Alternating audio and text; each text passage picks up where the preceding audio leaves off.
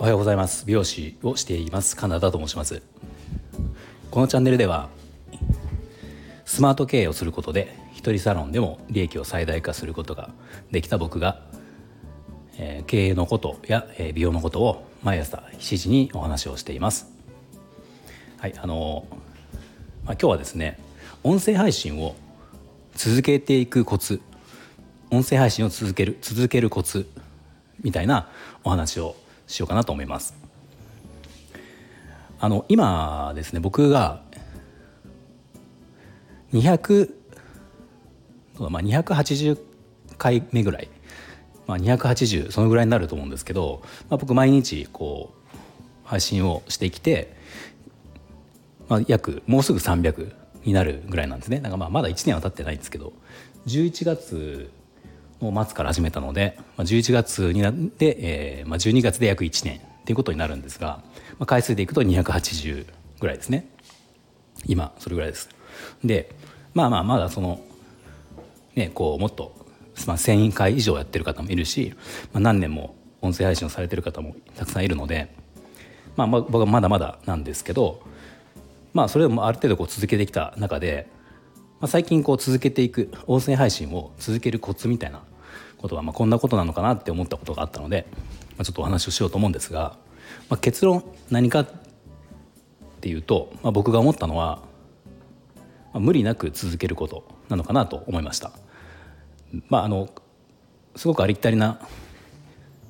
答えにはなってしまうんだけどなんかそう思ったきっかけというかあの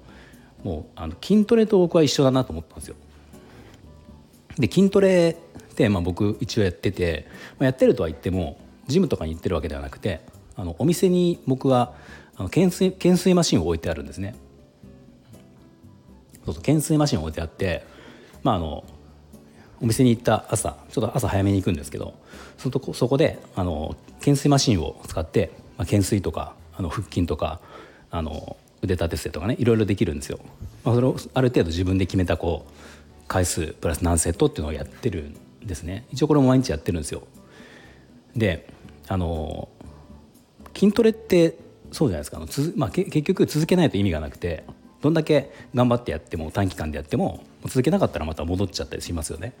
だから続けることがすごく大事ででじゃあ筋トレを続けようと思った時にどうするかっていうと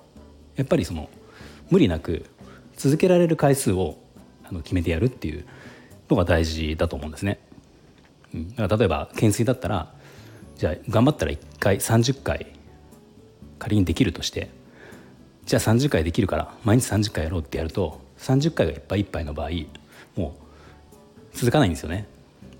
でもじゃあ30回できるけど続けたいからじゃあ20回を続けることを目標にしようと思うと20回自体はちょっとまあ余裕というか30回に比べたら楽なんだけど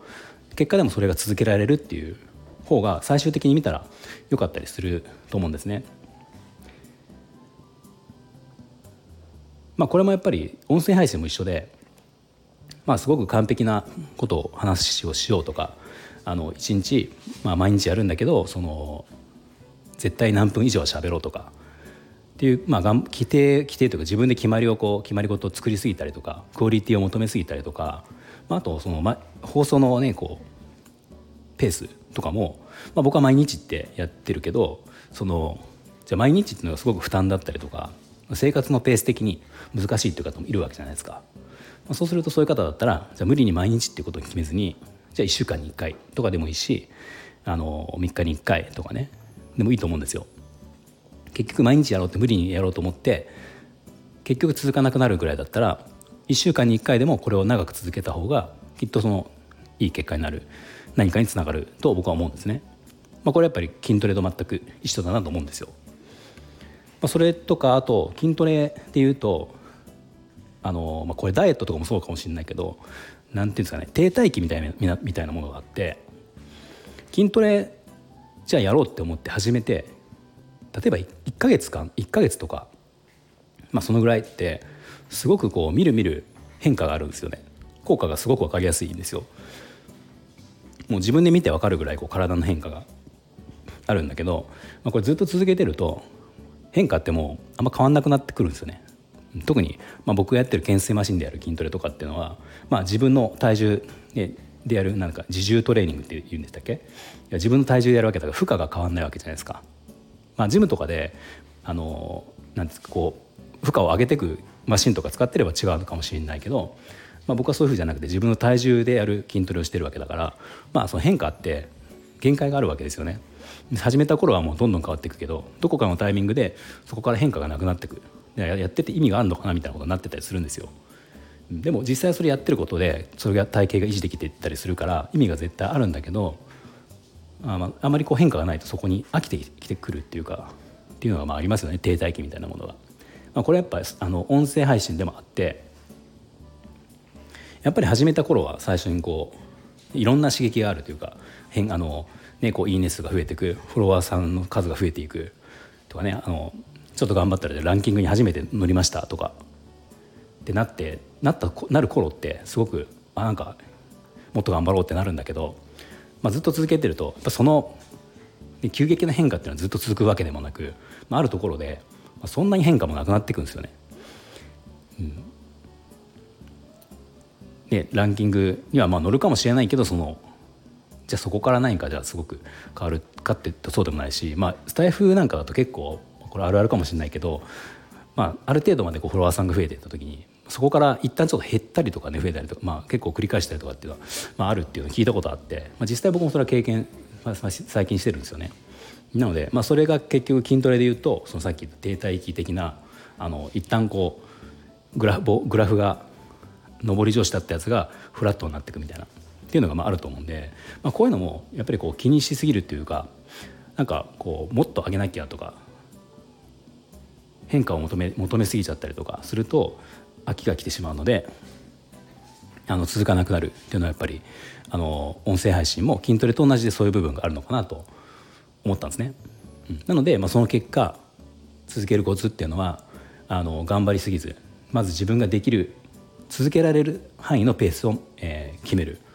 回数とかあのクオリティとかでも何でもそうなんだけど続けられるものをまず見つける。あ続けられるその条件を見つけるっていうのとあの、まあ、日々のその変化とかっていうのを